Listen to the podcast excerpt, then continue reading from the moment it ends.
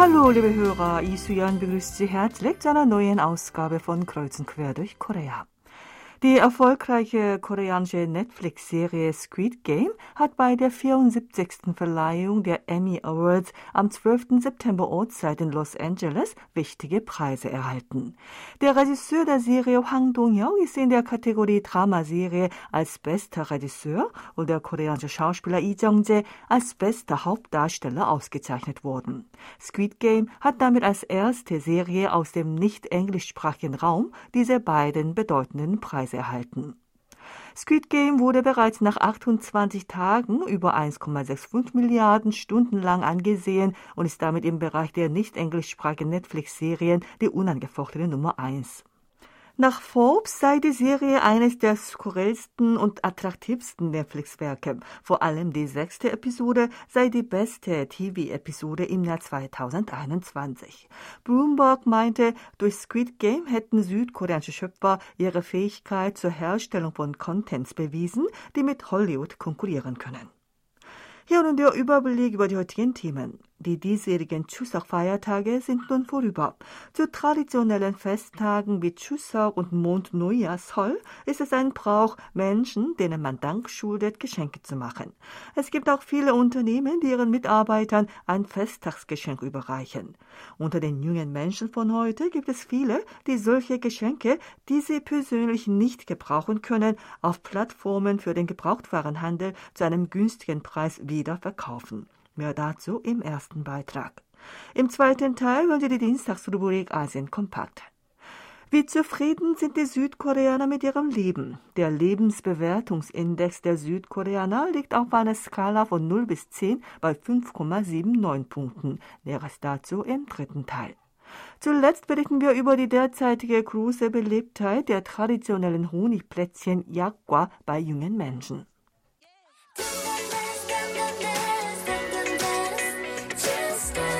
Zeit für etwas Musik. Heute haben wir für Sie das Lied Dann Dann Dance ausgesucht. Es singt Oh My God.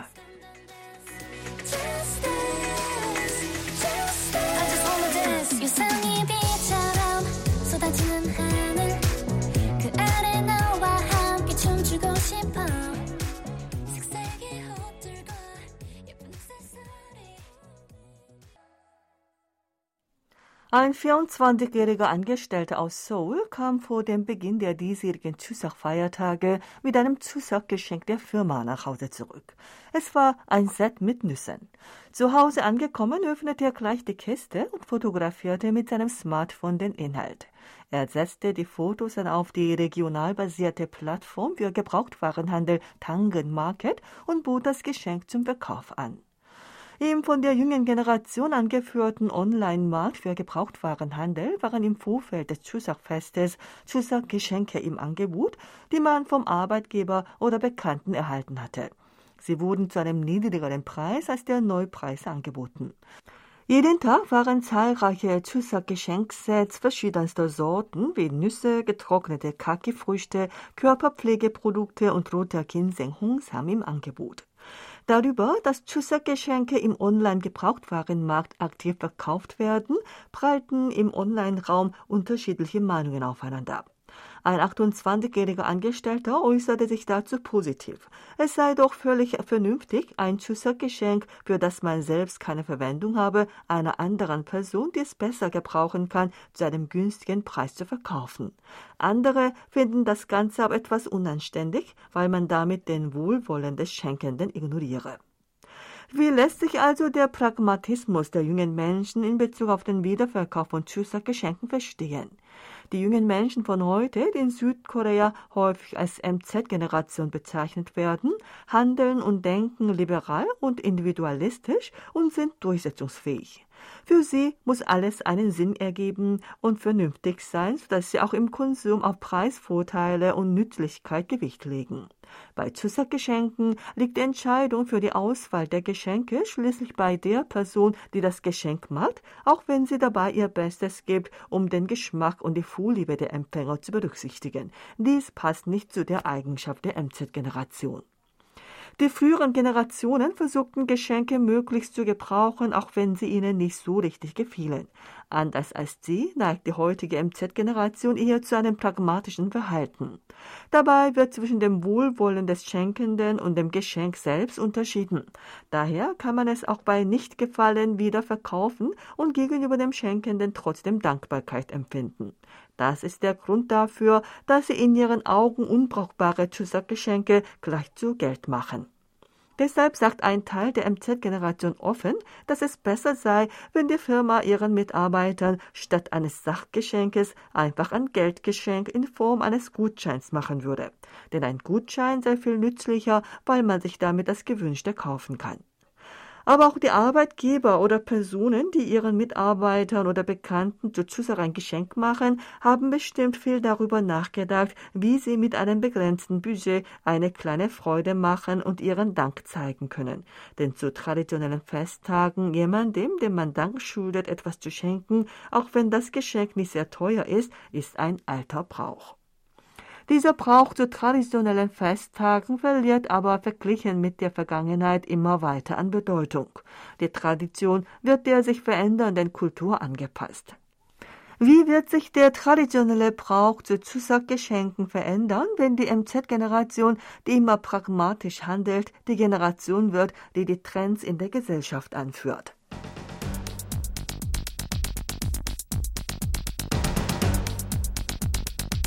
Es geht weiter mit der Dienstagsrubrik Asien Kompakt. Dazu begrüßt Sie auch Sebastian Ratzer. Hallo, liebe Hörer. Auslandsmedien wie Reuters haben am 11. September berichtet, dass die USA Sri Lanka eine finanzielle Nothilfe in Höhe von 60 Millionen Dollar leisten. Samantha Power, Administratorin der United States Agency for International Development, gab an dem Tag bekannt, dass die US-Behörde für den Import von chemischen Düngemitteln und humanitäre Hilfe jeweils 40 und 20 Millionen Dollar für den in wirtschaftlicher Not befindlichen Inselstaat bereitstellen wird. Power rief bei ihrem zweitägigen Sri Lanka-Besuch die örtlichen Behörden dazu auf, die Korruption zu bekämpfen und auch das Herrschaftssystem zu reformieren. Allein mit wirtschaftlicher Hilfe aus dem Ausland ließe sich das Leid nicht überwinden, mahnte sie. Auch bei ihrem Treffen mit dem sri lankischen Präsidenten betonte sie, dass politische Reformen und politische Verantwortung mit Wirtschaftsreformen einhergehen müssten. Solche Bemühungen würden das Vertrauen der Völkergemeinschaft in die sri lankische Regierung stärken. Sri Lanka steckt zurzeit in seiner größten Wirtschaftskrise, nachdem sich zum Zusammenbruch der Tourismusindustrie auch ein drastischer Anstieg der Auslandsschulden und eine fehlgeschlagene Finanzpolitik gesellt hatten. Der gesamte Umfang der Auslandsschulden des Landes beträgt 51 Milliarden Dollar und 28 Milliarden Dollar davon müssen bis 2027 zurückgezahlt werden. Dem Land fehlen die Mittel, um Treibstoff, Lebensmittel und Medikamente zu importieren. Sri Lanka gilt seit dem 18. Mai als zahlungsunfähig. Tausende von Menschen demonstrierten monatelang und machten die Korruption und Misswirtschaft der Familie Rajapaksa, die seit Anfang der 2000er Jahre in Sri Lanka an der Macht ist, für den Staatsbankrott verantwortlich. Die neue Regierung um Präsident Ramil Wickremesinghe, der nach dem Sturz seines Vorgängers Gotabaya Rajapaksa die Amtsgeschäfte übernahm, erhält von Indien, China und der Weltbank Hilfe und bündelt zurzeit alle Kräfte für die wirtschaftliche Erholung. Am 1. September einigte sich das Land mit dem Internationalen Währungsfonds auf ein Hilfsprogramm im Volumen von 2,9 Milliarden Dollar.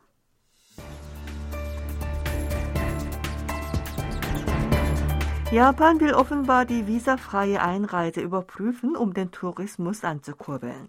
Der stellvertretende Kabinettschef Seiji Kihara teilte am 11. September in einem Programm des Fernsehsenders Fuji TV mit, dass die Abschaffung der täglichen Obergrenze der einreisenden Ausländer von 50.000 erwogen werde. Er erwähnte auch die visafreie Einreise und Individualreisen und sagte, dass die Regierung darüber hinaus die Aufhebung dieser letzten Maßnahmen prüfe. Japan sei im Herbst und Winter als Reiseziel besonders attraktiv. Daher müsse die Aufhebung der Einreisebeschränkungen bald erfolgen. Die japanische Regierung hat am 7. September die Zahl der maximal erlaubten einreisenden Ausländer pro Tag von herkömmlich 20.000 auf 50.000 erhöht und auch Gruppenreisen ohne Begleitung zugelassen. Nach Kiharas Worten soll schon bald wie vor dem Ausbruch der Corona-Pandemie Einzelpersonen die Einreise nach Japan wieder uneingeschränkt möglich sein. Die japanische Regierung hat im März 2020 ihre Einreisebeschränkungen drastisch verschärft, um die Ausbreitung von Covid-19 zu verhindern. Bis dahin konnten sich südkoreanische Touristen bis zu 90 Tagen visafrei in Japan aufhalten.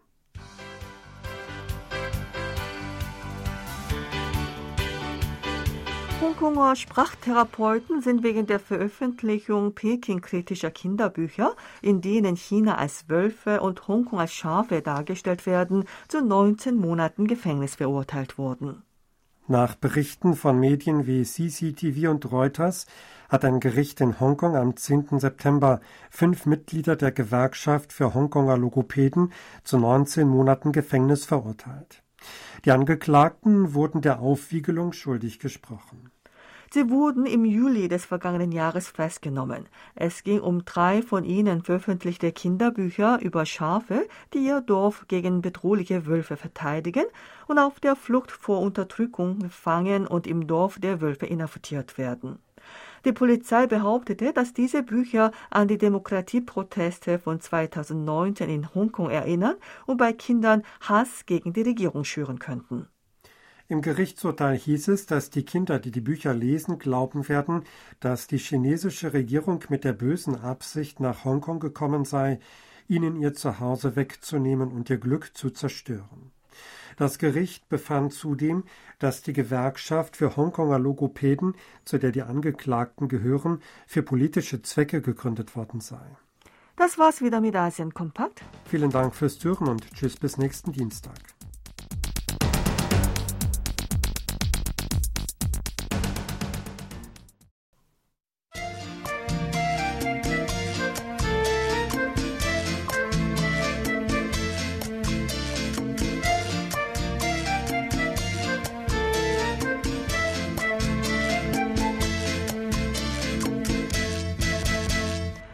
Immer mehr Menschen, die sich darüber beklagen, dass das Leben immer härter wird. In der Tat würden viele ihrem Leben auf einer Skala von 0 bis 10 nicht mal sechs Punkte geben.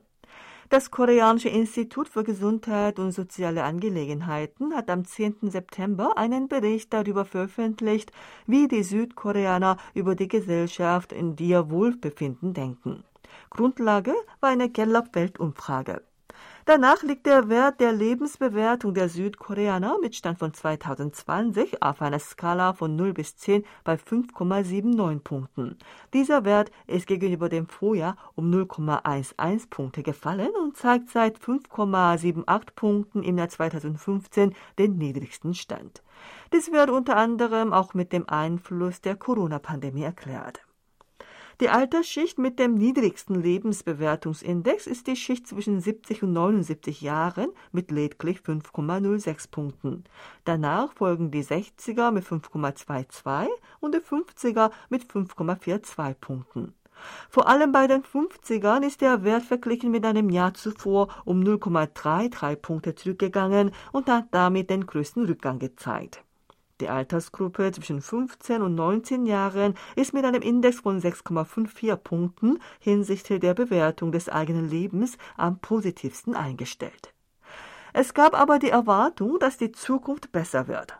Auf die Frage, an welcher Stelle der Skala man hinsichtlich der Zufriedenheit mit dem eigenen Leben in fünf Jahren stehen würde, lautete die Antwort 6,2. Der Wert war aber auch seit 2015 am niedrigsten. Die 60er und die 70er waren jeweils mit 4,99 und 4,42 Punkten sehr pessimistisch. Bei den Menschen über 80 Jahren stieg der Wert aber auf 5,37 Punkte. Die Erwartung für die Zeit in fünf Jahren war bei den 30ern mit 7,03 Punkten am höchsten.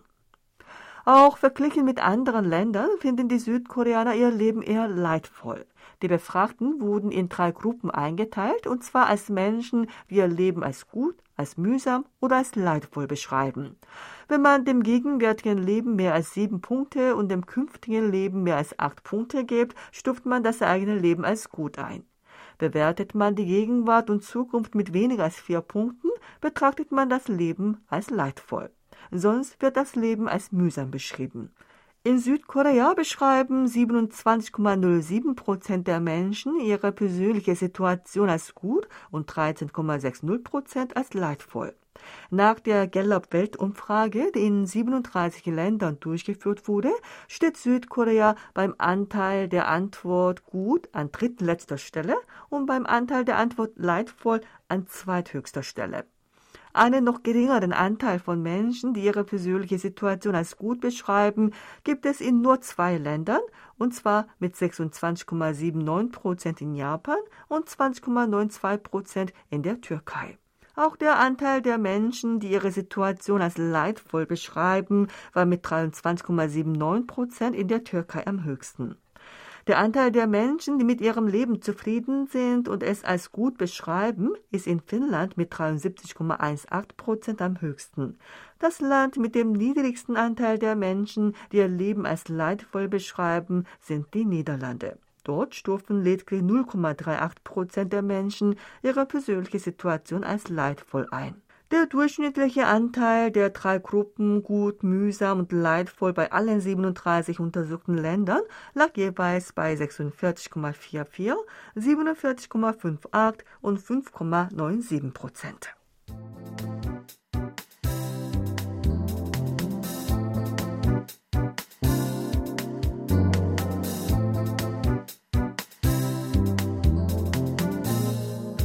Zurzeit gibt es viele junge Koreaner, die gern das traditionelle koreanische Honigplätzchen Yakgwa genießen, das normalerweise an traditionellen Festtagen wie Chuseok und Seol oder bei Ahnengedenkzeremonien gereicht wurde.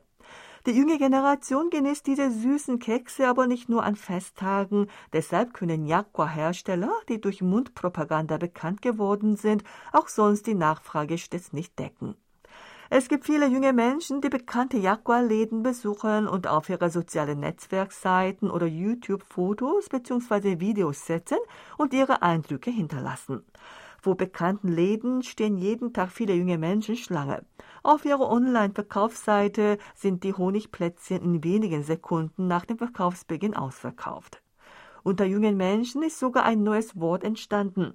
Die Honigkekse zu kaufen sei so schwierig wie eine Eintrittskarte für ein Konzert von K-Pop-Stars zu ergattern. Deshalb ist das Wort Yaketting, Yakwa plus Ticketing entstanden. In einer Sendung des Nachrichtensenders YTN wurde darüber berichtet, dass ein Video über Jaguar von einer bekannten YouTuberin eine Klickzahl von über 300.000 registriert hat. Die YouTuberin namens Bonnie ist auf Dessertkritik spezialisiert. Es war das erste Mal, dass sie ein traditionelles Gebäck vorgestellt hat. Sie sagt, mit der Entwicklung der Kaffee- und Dessertkultur in Südkorea können die südkoreanischen Verbraucher alle möglichen Desserts aus der ganzen Welt kennenlernen. Dabei müssen auch viele das Verlangen danach gespürt haben, traditionelle Dessertgerichte besser kennenzulernen, sodass sie auf diese Weise ihr Interesse an Yakgwa entdeckt haben. Yun Suk-ja, Direktorin des Koreanischen Instituts für traditionelle Küche, berichtete in der Sendung außerdem, dass für die Herstellung von Yakgwa Mehl mit Honig und Sesamöl vermengt und traditionell in kleinen Blumen, Fisch- und Vogelformen frittiert wird. Der süße Honiggeschmack scheine bei jungen Menschen von heute gut anzukommen. Yakgwa sei ein beliebtes Dessert seit der Kurzzeit gewesen. Die große Beliebtheit dieser Honigkekse führte damals dazu, dass die Preise stiegen, sodass in der Kurzzeit dreimal die Herstellung und der Verzehr von Yakwa in privaten Haushalten verboten wurden. Aus historischen Dokumenten kann man auch erfahren, dass Yakwa damals in China ebenfalls beliebt war. Durch chinesische Gesandte, die Korea besuchten und die koreanischen Honigkekse probierten, sei Yakwa auch in China bekannt geworden. Früher hatten die Honigkekse verschiedene Formen. In der Joseon-Zeit sei die heute übliche Chrysanthemenform allgemein üblich geworden und es entstanden auch viereckige Honigkekse, die für die Ahnengedenkzeremonien aufeinander gestapelt wurden. Junge Menschen von heute genießen Jaguar auf ihre eigene Weise. Das Honigplätzchen wird in einem Mikrowellenherd leicht aufgewärmt und darauf wird eine Kugel Vanilleeis gelegt. So mögen es die jungen Menschen am liebsten. Wenn man Jaguar lange aufbewahren will, sollte man es in das Gefrierfach legen.